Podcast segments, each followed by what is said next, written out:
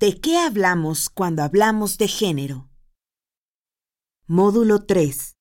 Aplicación de la perspectiva de género en los debates políticos. Segunda parte. Aunque la mayoría de las feministas está por la despenalización del aborto, hay mujeres conservadoras que se llaman feministas y que están en contra. Es uno de los casos en donde tú dices, ¿cómo es posible que sea feminista y que sea provida? Bueno, pues hay algunas que se asumen feministas y provida.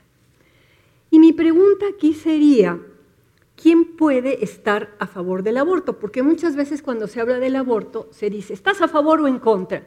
Esa no es la pregunta. Es decir, nadie puede estar a favor del aborto. Todas las personas desde los obispos católicos hasta las feministas más radicales, queremos lo mismo, queremos que nunca ninguna mujer más tenga que tener un aborto. Eso, en eso coincidimos, no hay problema. Nadie en su sano juicio puede estar a favor del aborto así en abstracto. La discusión es otra. ¿Qué significa estar en contra? Cuando te dicen, es que yo estoy en contra. Estar en contra es impedir que las mujeres violadas aborten, es que las que tienen embriones con graves patologías los tengan que llevar a término, o que las embarazadas en peligro de morir sean sacrificadas por la llegada de una nueva vida. O sea, cuando hablamos de a favor y en contra es como muy complicada la discusión, ¿no? Yo creo que no es posible ser maniqueo en este tema y que hay toda una serie de complejidades en torno a esta cuestión que no van con decir a favor o en contra. Yo creo que la pregunta que nos podría unir para buscar soluciones es qué hacer para que ya nunca ninguna mujer enfrente la necesidad de realizarse un aborto. Y para contestar esta pregunta, ¿qué hay que hacer para que ninguna mujer ya tenga que enfrentar esto? Lo primero es preguntarnos por qué hay abortos. Entonces, bueno, la definición que a mí más me ha gustado es la de que el aborto es la manera ancestral que tienen las mujeres para resolver el conflicto de un embarazo no deseado. Pero, ¿por qué hay embarazos no deseados? Pues por tres cosas. La primera es por la condición humana, o sea, hay olvidos, hay irresponsabilidad, hay violencia, hay deseos inconscientes, en este apartado juegan un papel protagónico las violaciones sexuales y los descuidos individuales. Ay, se me olvidó ponerme el condón, ay, se me olvidó tomar la pastilla, ¿no? me ganó la calentura.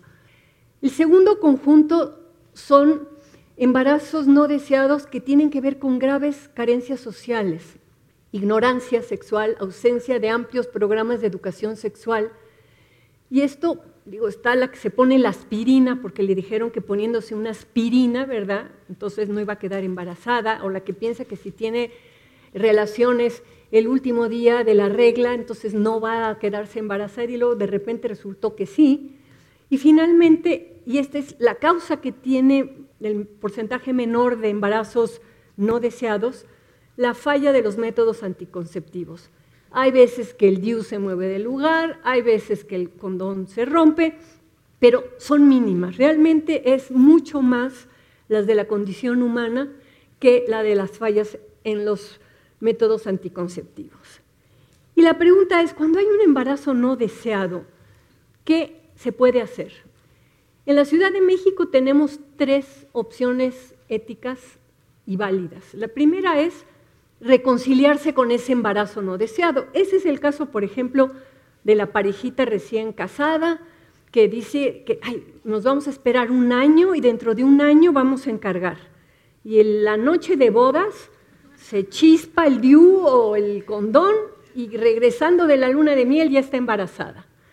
Y bueno, pues ellos sí quieren tener un hijo, se les adelanta un año la decisión, pero se les hace feo tener un aborto, entonces se reconcilian con la idea y lo aceptan. El segundo caso es el de la mujer creyente que siente que un aborto es un asesinato y que no quiere hacer un asesinato, pero ya no quiere tener un hijo y que decide seguir todo el proceso y darlo luego en adopción. Y finalmente está el de la mujer que dice, yo ni me reconcilio, ni quiero seguir el proceso, yo quiero interrumpirlo.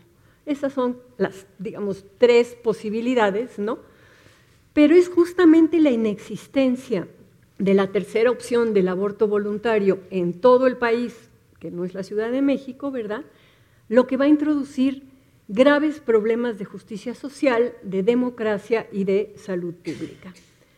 De democracia, ¿por qué de democracia? Porque si todas somos ciudadanas mexicanas, ¿por qué las ciudadanas del Distrito Federal tenemos un derecho a la salud que no tienen las otras?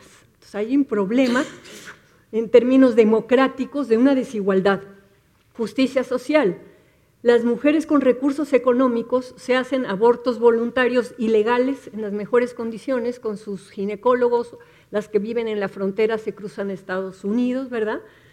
Pero las demás que no tienen esos 15 mil o 20 mil pesos para pagarte un aborto en un hospital privado o con tu ginecólogo, bueno, lo hacen en condiciones muy complicadas, una sonda, el té, meterse cosas, ¿no? O a veces son maltratadas psicológica y económicamente.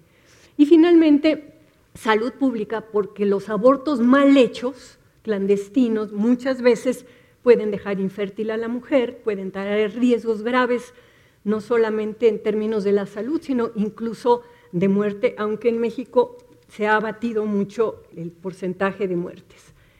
Por todo esto, aunque nadie está a favor del aborto, sí se puede estar a favor de un mejor manejo de los abortos que ya se realizan y que se los van a realizar independientemente de que estén prohibidos. Y de esta manera, si tuviéramos una buena manera de resolver esto, se abatirían estos problemas de democracia, justicia social y salud pública. Y, digamos, la discusión del aborto no solamente la han dado las mujeres o las feministas o los diputados, hay una discusión de la filosofía política y de los juristas bien interesante de cómo enfrentar la discusión de si el aborto debe ser legal o no, si es un derecho o no de las mujeres. Y los que han discutido estos dicen que la diferencia sexual sí impone una elaboración, una especie como de derecho sexuado o derecho de la diferencia. Hay un jurista, Luigi Ferrajoli, tiene un libro precioso que se llama Derechos y Garantías, la ley del más débil, y él dice que si tú realmente valorizas la diferencia sexual, ¿no? Hay que hacerlo en el sentido de que la igualdad consiste en el igual valor de las diferencias como los rasgos constitutivos de las personas y como tal la igualdad es asegurada por el carácter universal de los derechos fundamentales. En ese libro, él tiene todo un capítulo sobre el aborto y sobre el derecho sexuado de la diferencia, ¿no? Y dice que ese derecho a la igualdad tiene que ver también con el derecho a la identidad diferente. Y dice que ese derecho es un derecho únicamente de las mujeres y es el derecho a la autodeterminación en materia de maternidad y consecuentemente de aborto. Para quien le interese, una discusión jurídica de altura, vale la pena este Ferrajoli. Por eso dice que el derecho al aborto es un derecho fundamental y exclusivo de las mujeres por múltiples y fundadas razones.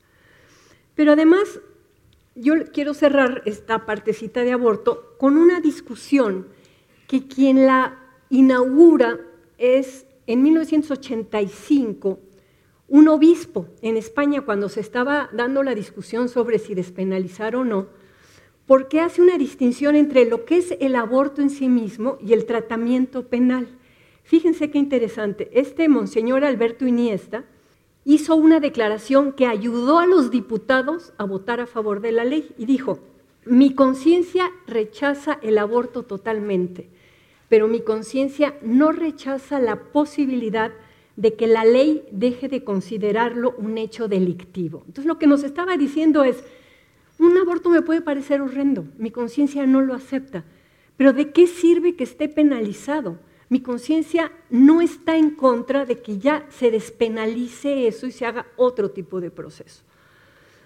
Yo acabo de hacer un libro sobre lo que fue el proceso de despenalización en la Ciudad de México, así que no voy a abundar sobre el tema.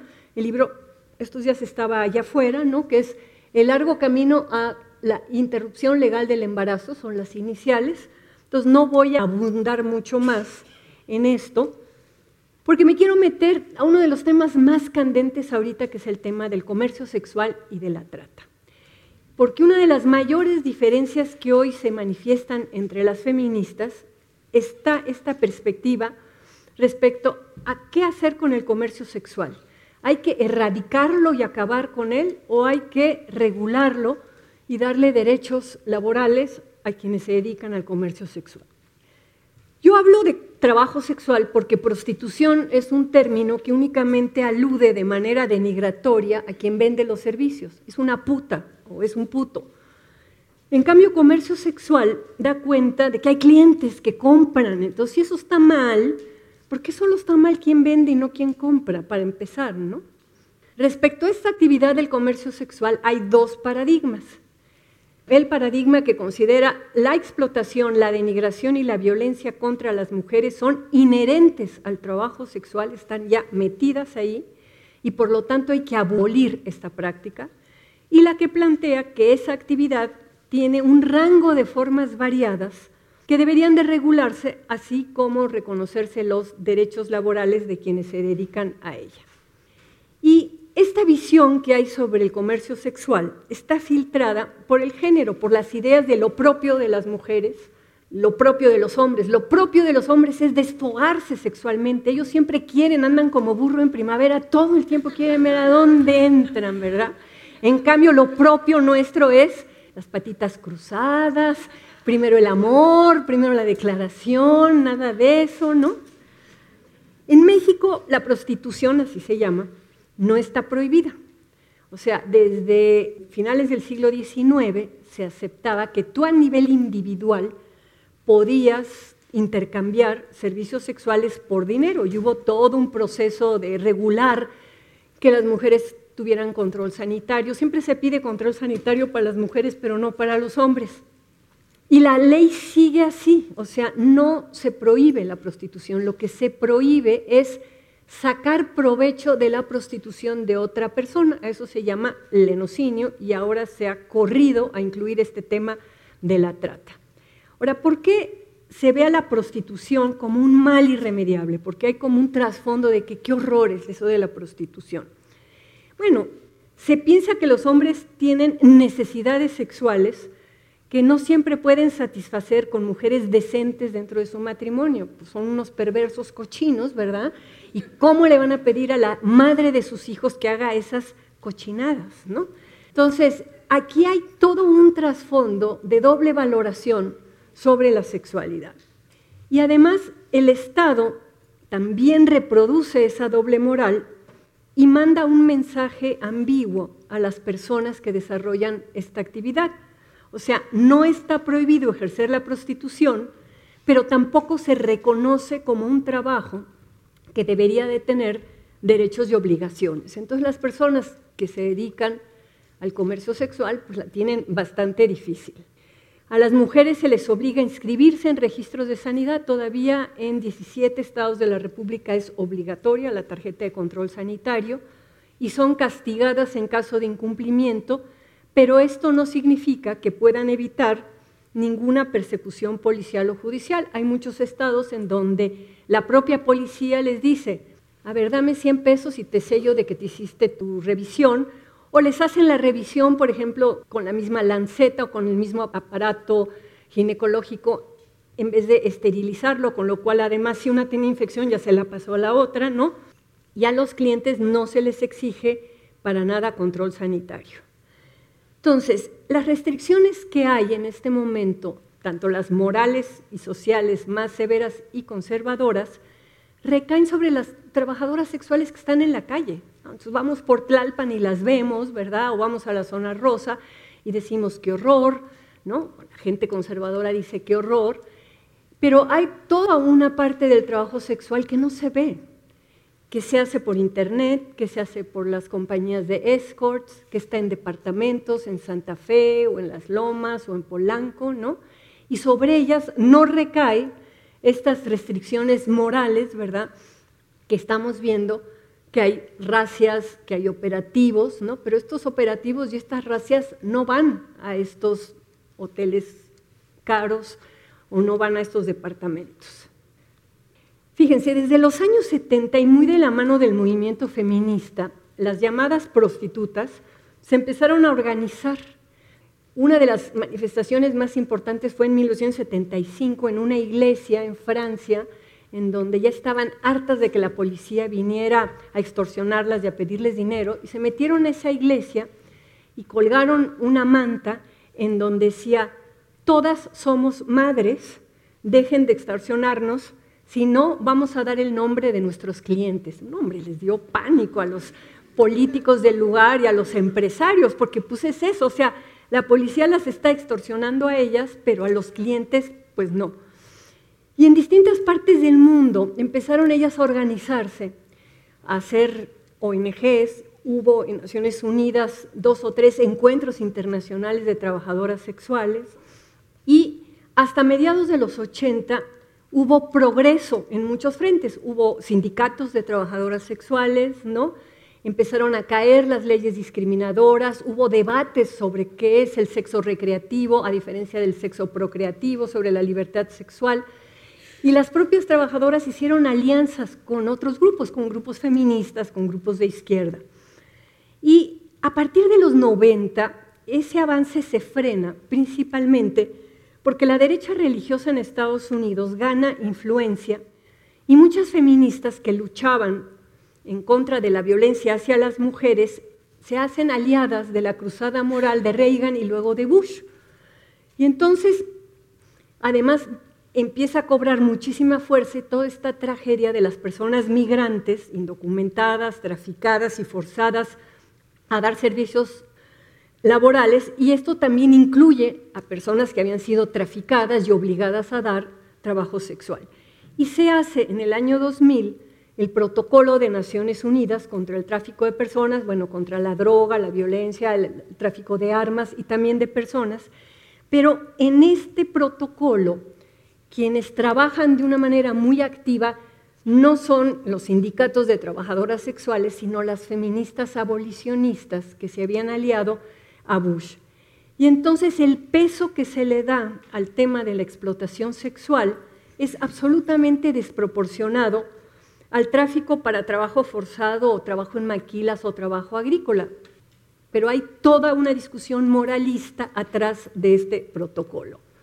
Además, este protocolo no va a definir qué se entiende por explotación de la prostitución y otras formas de explotación sexual, lo que va a permitir que cada nación lo interprete a su manera. En el caso en el Distrito Federal tenemos que en la Procuraduría de Justicia del DF la fiscal antetrata es una fiscal abolicionista, es del grupo de Rocío Orozco, y entonces el otro día, y esto lo tenemos grabado porque hubo una mesa de trabajo con ella, ella nos decía que acababa de cerrar dos antros en Iztapalapa porque las chicas que daban servicio sexual allí, el servicio sexual se cobraba a tres mil pesos y a la chica solo le daban mil pesos.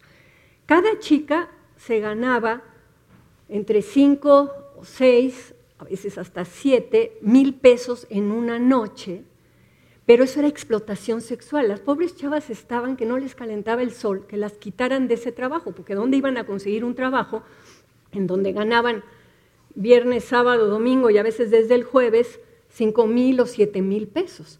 Pero la concepción de la fiscal era que allí había explotación de la prostitución. Y nosotros le argumentábamos, dígame qué mesera, qué cajera de Walmart o qué mesera de Sanborn se queda con la tercera parte del servicio. Aquí son tres mil pesos por servicio, le dan mil a la chica y el antro se queda con dos mil. En donde, no me importa, decía ella, eso es explotación. Si ella hace un servicio, se tiene que quedar con todo el dinero, o sea, ella tendría que quedarse con los tres mil pesos. Pero resulta que tenemos una ley que no permite, por el artículo del lenocinio, que una chica rente un departamento, ¿no? y se ponga a trabajar ahí, no puede trabajar sola. Ustedes saben que hay algunos clientes del trabajo sexual que están loquitos y que estrangulan a las chavas o les clavan cosas. Entonces, es muy arriesgado trabajar sola. Entonces, si tú tienes un departamento y estás con una o dos amigas para trabajar ahí acompañada, o te llevas a tu hermano o a tu primo para que cuide, los pueden acusar de cómplices de trata o de lenones porque se están aprovechando del trabajo sexual de una chica. La situación es verdaderamente kafkiana. Entonces, la mezcla que se hizo en el protocolo de Palermo del tema trata y del tema prostitución ha tenido una gran influencia en las políticas para criminalizar el comercio sexual y ha dificultado en algunos países que se reconozca el carácter laboral de esta actividad. Y pese a que se fueron debilitando los procesos de autoorganización de trabajadoras del sexo, en varios países han seguido reivindicando su quehacer como una cuestión laboral y han desarrollado diversas estrategias para obtener los derechos correspondientes. Aquí en la Ciudad de México el año pasado, un grupo de trabajadoras y trabajadores sexuales que habían estado pidiendo la licencia que da el gobierno del DF a la gente que trabaja en la calle, que se llaman trabajadores no asalariados, al que limpia zapatos, al que vende periódicos. Tú vendes tus servicios sin tener un patrón fijo, entonces eres un trabajador no asalariado. Hay 15 categorías, los mariachis son, o los que tocan música en la calle, son trabajadores no asalariados. Este grupo de trabajadoras puso una demanda porque el gobierno del DF no les quería dar la credencial, la demanda le llegó a una juez, Paula María García Villegas, y la jueza decretó que sí el gobierno les tiene que dar su credencial y desde el año pasado se les está dando. Pero digamos, es un grupo bastante chico y es un grupo bastante politizado el que ha hecho esto y no es la mayoría de las trabajadoras. Entonces, el trabajo sexual viene siendo la actividad mejor pagada que encuentran cientos de miles de mujeres en nuestro país. Lo que ganan en un día lo ganarían en un mes en otro tipo de trabajo. Y más que pensar que hay trabajo libre y trabajo forzado, lo que se ve es que hay muchas formas, que hay un continuum en donde hay formas de libertad y de coerción. O sea, entras a un grupo y pues tienes que seguir ciertas reglas, no vas a hacer lo que se te pegue la gana, pero tienes cierto tipo de protección, etc. Entonces, como las mujeres están ubicadas en lugares sociales distintos, con formaciones distintas, hay chavas que no han terminado la primaria y hay chavas universitarias, con capitales sociales diversos, ¿no? Y en ciertos casos el trabajo sexual puede ser una opción elegida por lo empoderante y liberador que resulta ganar buen dinero. Las chavas que trabajan de escort, las universitarias, que deciden una vez a la semana salir con un empresario que les paga 30 mil, 40 mil pesos la noche, son chavas que hablan inglés o francés, muy guapas, universitarias, además si el empresario tiene que ver con el mundo de la construcción, pues están estudiando arquitectura, si tienen que ver con el mundo de la política, están estudiando ciencias políticas, o sea, hay toda una red que busca cierto tipo de perfiles y que son chavas que trabajan dos, tres años y con eso se compraron su departamento, su coche y luego regresan a su estado y se casan muy bien casadas y no hay problema, pues. En otros casos también el trabajo sexual se reduce a una situación de precaria sobrevivencia vivida con culpa y con vergüenza.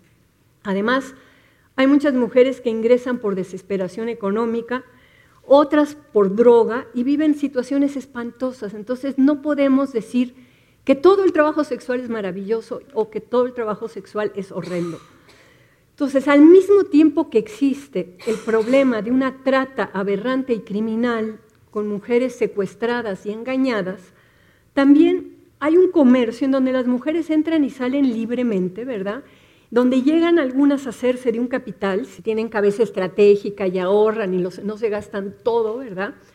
Y a veces llegan incluso a casarse. Muchas entran a pagarle la carrera a un hermano para pagar una operación. O sea, hay una variedad impresionante de las razones por las cuales entran. Por eso yo creo que quienes sostienen que el comercio sexual o el trabajo sexual es un trabajo que ofrece ventajas económicas, tienen razón, pero no en todos los casos. Y quienes insisten en que la prostitución es violencia, también tienen razón, pero no en todos los casos. Entonces aquí el tema maniqueo no funciona. Me llama mucho la atención que todas estas feministas que denuncian la explotación sexual no mencionan la explotación de las obreras, de las empleadas del hogar, de las enfermeras, de las taquilleras, de las meseras, de la maquila, de las barrenderas y de tantas otras trabajadoras que son más explotadas. El componente sexual es lo que escandaliza, no tanto la explotación, porque fíjense, entrevistando a una trabajadora sexual en la Merced me decía, explotación fue la que tuve cuando trabajaba haciendo limpieza en oficinas, en estos outsourcings, ¿verdad? Que los llevan a limpiar oficinas, donde ganaba en un mes lo que aquí ganó en un día. Entonces, ¿de qué me estás hablando cuando hablas de explotación? ¿Cómo medimos la explotación, no? Parecería que no incomoda que las mujeres vendan su fuerza de trabajo en condiciones deleznables, como las de la maquila, como las meseras, todo eso, pues únicamente hay escándalo respecto a la explotación sexual. Y el punto, cuando uno habla de comercio sexual, es que mientras no se resuelvan las circunstancias económicas que llevan a las mujeres a tal actividad, el hecho de prohibir o erradicar el comercio sexual las va a hundir o las va a marginar aún más.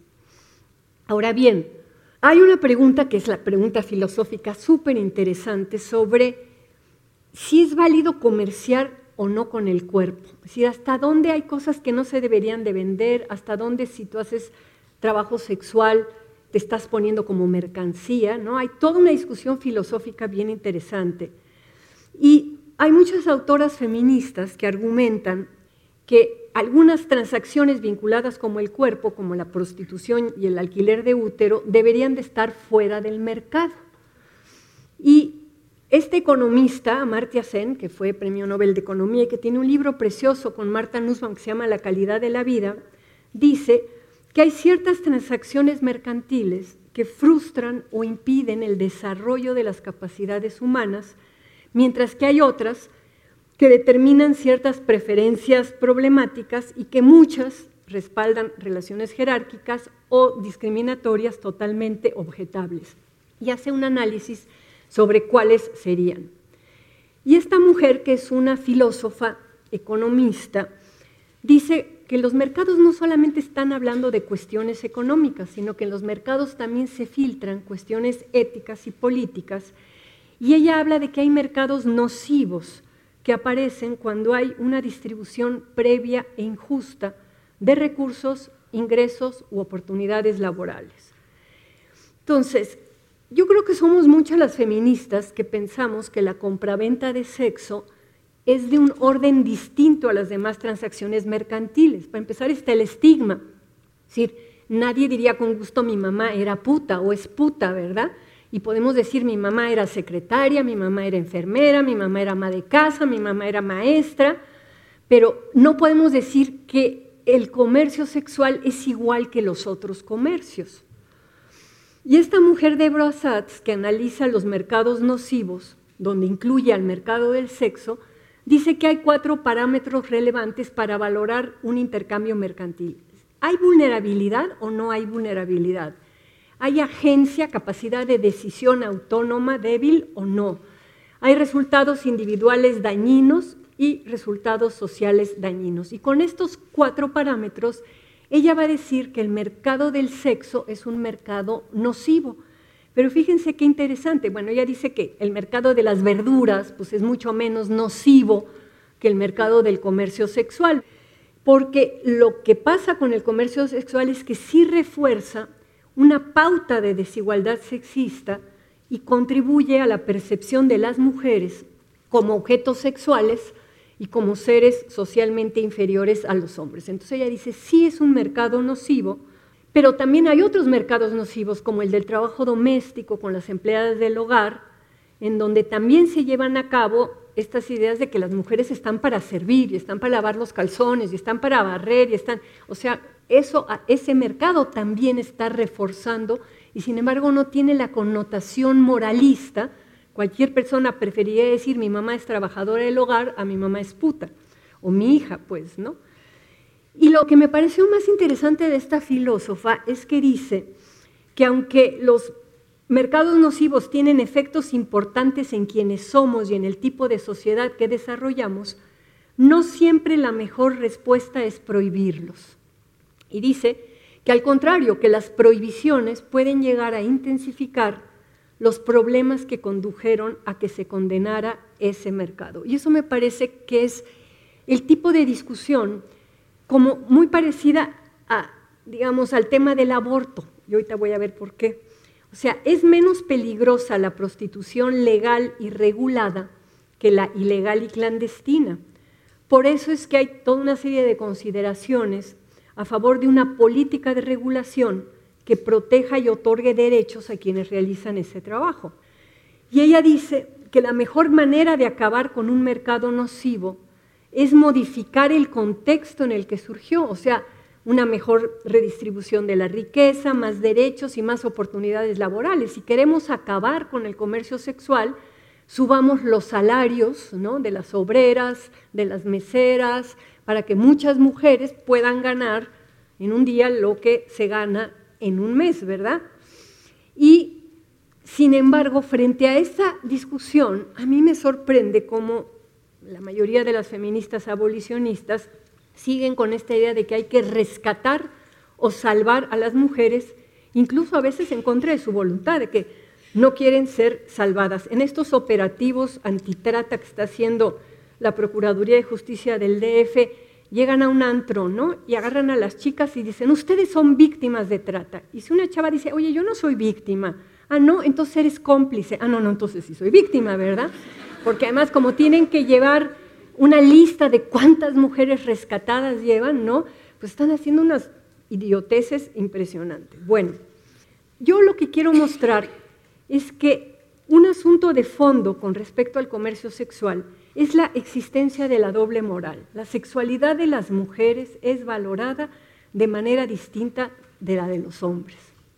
Y esta prostitución voluntaria femenina produce reacciones adversas porque atenta contra el ideal cultural de castidad y recato de la feminidad.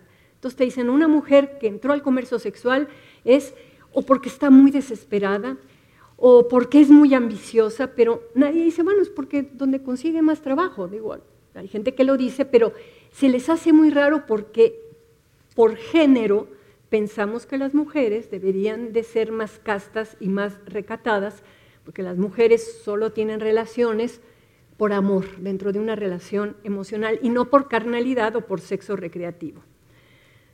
Hablar solamente de las mujeres que están en el comercio sexual como víctimas de trata sin reconocer la existencia de otras trabajadoras sexuales favorece posturas fundamentalistas que desvían una imprescindible lucha contra el tráfico. El tráfico sí existe, sí hay mujeres que son obligadas, que son secuestradas, y hay que hacer una estrategia para salvarlas, que no es llegar a hacer un operativo a un antro y agarrar a todas las trabajadoras y sacarlas, ¿verdad? Entonces, este tema de poder distinguir y de poder hacer una política pública no moralista, reconociendo que hay muchas que están en el trabajo sexual por dinero y que no han sido obligadas, me parece un punto importante. Y esta frase de Richard Hare, que yo la aplico tanto a las personas que están en contra de la despenalización del aborto como a las feministas abolicionistas, que persiguen la afirmación de sus propios principios morales, dejando que estos principios prevalezcan sobre los intereses reales de las personas de carne y hueso, y al mismo tiempo que permanecen indiferentes frente a los enormes daños que su actuación ocasiona a millones de seres humanos. ¿no? Eso es el fanatismo, cuando tú dices, no, no, es que hay que salvarlas, ¿no? O hay que impedir esto y hay que prohibir tal, sin ver que tu idea está afectando y está dañando, ¿no? Los intereses reales de personas de carne y hueso. Y por eso les decía que hay un paralelismo con el aborto, o sea, quienes luchamos por la despenalización del aborto, no lo hacemos para que haya más abortos, o quienes pedimos la regulación del comercio sexual, no decimos, para que haya más prostitutas, no, es para otra razón, es decir, la ilegalidad del aborto y la ilegalidad de nuevas formas de organización del comercio sexual produce males mayores y además en última instancia yo sí le otorgo a las mujeres agencia para que ellas decidan lo que quieran decidir al respecto del uso de su cuerpo. ¿no?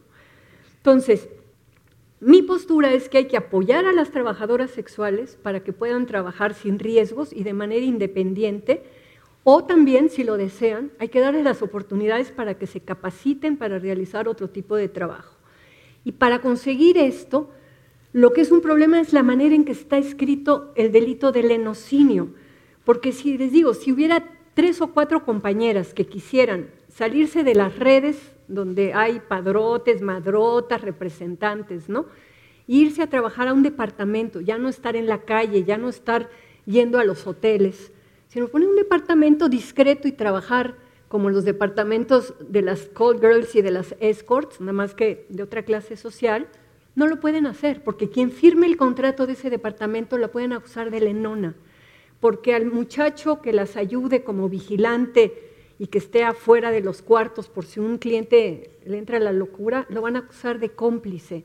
Entonces, tenemos una dificultad legal grandísima y hay que dar un debate sobre, sobre este tema. Y el debate está muy complicado porque personajes abolicionistas como Rosy Orozco, ¿verdad?, van a decir que cómo es posible que el comercio sexual que degrada a las mujeres. Bueno, que la pobreza no es una razón suficiente para permitir que la gente busque salidas, ¿no? Caso es que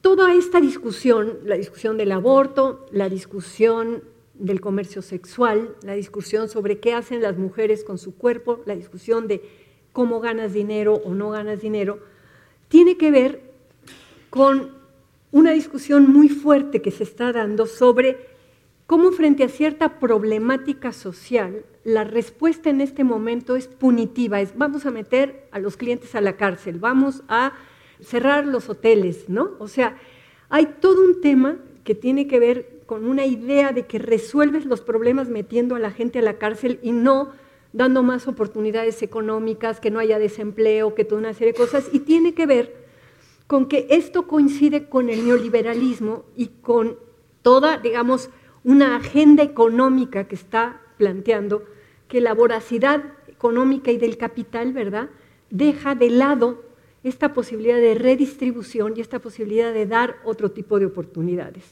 Entonces hay una investigadora sobre comercio sexual que ha visto todo el proceso en Estados Unidos de cómo al hablar en vez de comercio sexual empezar a hablar de tráfico de mujeres, cómo todas las abolicionistas han empezado a transnacionalizar este discurso, ¿no?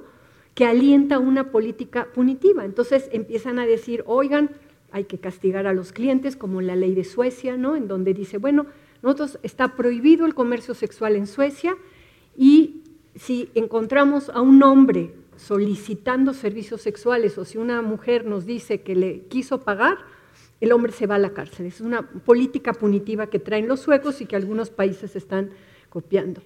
Entonces, esta mujer va a empezar a documentar como un discurso feminista que dice las víctimas a las que hay que salvar, le ha sido útil a esta estrategia carcelaria de la agenda económica neoliberal y ha producido una remasculinización del Estado en donde los hombres ¿no? empiezan a tener una política de una forma determinada para tener un control creciente sobre los cuerpos y las vidas de las mujeres. Esta es como la discusión de punta ahorita con respecto a este tema. Y el abolicionismo feminista, al concebir la prostitución como una forma de violencia sexual, en vez de decir que el Estado lo que debería de hacer es invertir en estas condiciones estructurales, lo que hace es pedir penas más grandes y que se meta a la cárcel y hacer operativos en donde rescatan víctimas y a los demás los quieren meter a la cárcel. Esta perspectiva lo que ha hecho es desplazar el análisis del comercio sexual, el análisis de la interrupción del embarazo, ¿no? Y esta denuncia sobre los factores estructurales, es decir, estas cosas ocurren porque hay desempleo, porque hay pobreza, porque hay sexismo, y al contrario, se centran en los hombres delincuentes, en los clientes, en los padrotes y en los traficantes. Entonces hay toda una cosa como de un feminismo muy radical que ve que todas las mujeres son víctimas y todos los hombres son victimarios malos. Y a las feministas abolicionistas y a los cristianos conservadores les preocupa esta comercialización generalizada de las relaciones sexuales que perciben como un peligro, como un peligro para la familia, los cristianos conservadores, como un peligro para todas las mujeres, como las feministas abolicionistas. porque además la liberalización sexual, y eso lo vimos desde los años 60 con los hippies y con la revolución sexual, ¿no? El tema de la carnalidad, el tema de los cuerpos que se desean, ¿verdad? Produce esta idea del pánico moral, que el pánico moral es la manera en que una sociedad toma algo que no es verdaderamente preocupante y lo infla y los medios de comunicación lo retoman de manera amarillista. En nuestra sociedad, fíjense qué interesante, se acepta que las mujeres intercambien sexo por amor, por interés, por seguridad, como en el matrimonio, pero no está bien visto que las mujeres intercambien sexo por dinero. Y pone a las mujeres en una situación de dependencia, muchas veces. Entonces, hay varias feministas que han escrito cosas muy provocadoras y muy escandalosas, como, qué curioso que en el patriarcado un trabajo que para las mujeres es bastante fácil, que es abrir las piernas, sea estigmatizado y en donde pueden ganar más dinero, esté estigmatizado. Habría que buscar qué relación, a quién le está sirviendo el estigma, por qué las mujeres en vez de poder potenciar su sexualidad para venderla, para disfrutarla, para lo que sea, son estigmatizadas por ello. Esta filósofa Marta Nussbaum tiene un texto espectacularmente bueno que se llama sea por razonamiento o por prejuicio tomar dinero por servicios corporales. Yo lo tengo que reducir mucho, pero se los recomiendo, está ahí en la bibliografía. O sea, si la mujer realiza sexo por amor y gratuitamente, es una mujer decente, pero si toma dinero a cambio, es una puta. ¿Qué significa esto? Entonces dice, hay dos factores como fuentes de estigma. Uno es, si se cree que el objetivo último del sexo es la procreación o es la intimidad, entonces se considera que el sexo en el comercio sexual es vil o malo porque no es procreativo ni llega a la intimidad. Ese es el primer factor. Y el otro factor es que esta práctica refleja una jerarquía de género y contiene la idea de que la sexualidad femenina requiere ser controlada por los hombres y que debe de haber mujeres disponibles para que los hombres den rienda suelta a sus incontrolables deseos sexuales. Entonces ella habla de estas dos cosas y dice que hay que hacer una revisión sobre nuestras creencias y nuestras prácticas en relación a tomar dinero por el uso del cuerpo y también hay que hacer una revisión de cuáles son las opciones y las alternativas de las mujeres pobres. Y sostiene que no tiene nada de especial que la prostituta use su cuerpo como una mercancía, pues en el sistema capitalista todas las personas lo hacemos. Entonces esto es lo que dice textualmente ella. Todas las personas, excepto las que son ricas de manera independiente y las desempleadas, recibimos dinero por el uso de nuestro cuerpo profesores, obreros, abogados, cantantes de ópera, prostitutas, médicos, legisladores, todos hacemos cosas con partes de nuestro cuerpo y recibimos a cambio un salario. Algunas personas reciben un buen salario y otras no. Algunas tienen control sobre sus condiciones laborales, otras tienen muy poco control. Algunas tienen muchas opciones de empleo y otras tienen muy pocas. Y unas son socialmente estigmatizadas y otras no lo son. Y según Marta Nussbaum, no nos debería de preocupar el que una mujer con muchas opciones laborales elija la prostitución. Estas universitarias que trabajan de escorts, digo, podrían trabajar de ayudante en un despacho de arquitecto una, la otra podría de ayudante de investigador, en fin. Es la ausencia de opciones de las mujeres pobres la que hace de la prostitución la única alternativa posible y eso es lo verdaderamente preocupante. Por eso para Nussbaum el punto más candente que plantea la llamada prostitución es el de las oportunidades laborales de las mujeres de escasos recursos y el control que pueden tener sobre sus condiciones de empleo. Y es preocupante que el interés de las feministas abolicionistas esté demasiado alejado de la realidad de las opciones laborales existentes como si la venta de servicios sexuales se pudiera sacar del contexto de los intentos de las mujeres pobres para sobrevivir. Yo creo que la lucha feminista debería centrarse en promover la expansión de las opciones laborales a través de la educación, la capacitación en habilidades, la creación de empleos en vez de pretender prohibir el comercio sexual. Y además lo más grave, y comparto con Nussbaum, es que muy pocas personas en el mundo tenemos la opción de usar nuestros cuerpos en el trabajo con lo que Marx llamaba una manera realmente humana de funcionar. Y eso implica, entre otras cosas, tener opciones sobre el trabajo elegir, tener una medida razonable de control sobre tus condiciones laborales y sobre el resultado, y también la posibilidad de usar el pensamiento y la habilidad en lugar de funcionar como parte de una maquinaria. Por eso el punto con respecto a comercio sexual es cómo expandir las opciones y las oportunidades, cómo aumentar la humanidad inherente en el trabajo y cómo garantizar que las personas que trabajan sean tratadas con dignidad. Y en cómo pensamos el cuerpo y la política se reflejan las inquietudes e interrogantes relativas a la condición humana y anida la posibilidad de una sociedad más justa. Mientras no se comprenda que las ideas que tenemos sobre las mujeres y sobre los hombres responden al género, a esta simbolización de la diferencia sexual, va a ser muy difícil establecer un nuevo contrato social.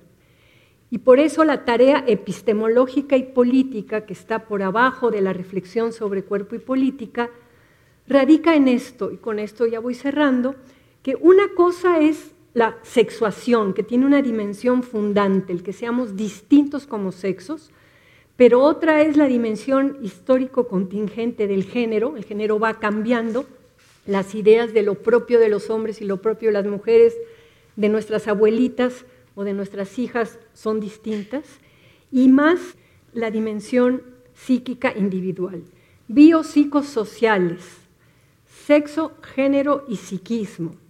Y el desafío político respecto al cuerpo, a su diferencia sexual y a sus usos, es el de construir condiciones sociales que posibiliten que los seres humanos realicen una elección entre opciones aceptables que le permitan trabajar para sentar bases que apuntalen una mayor justicia social.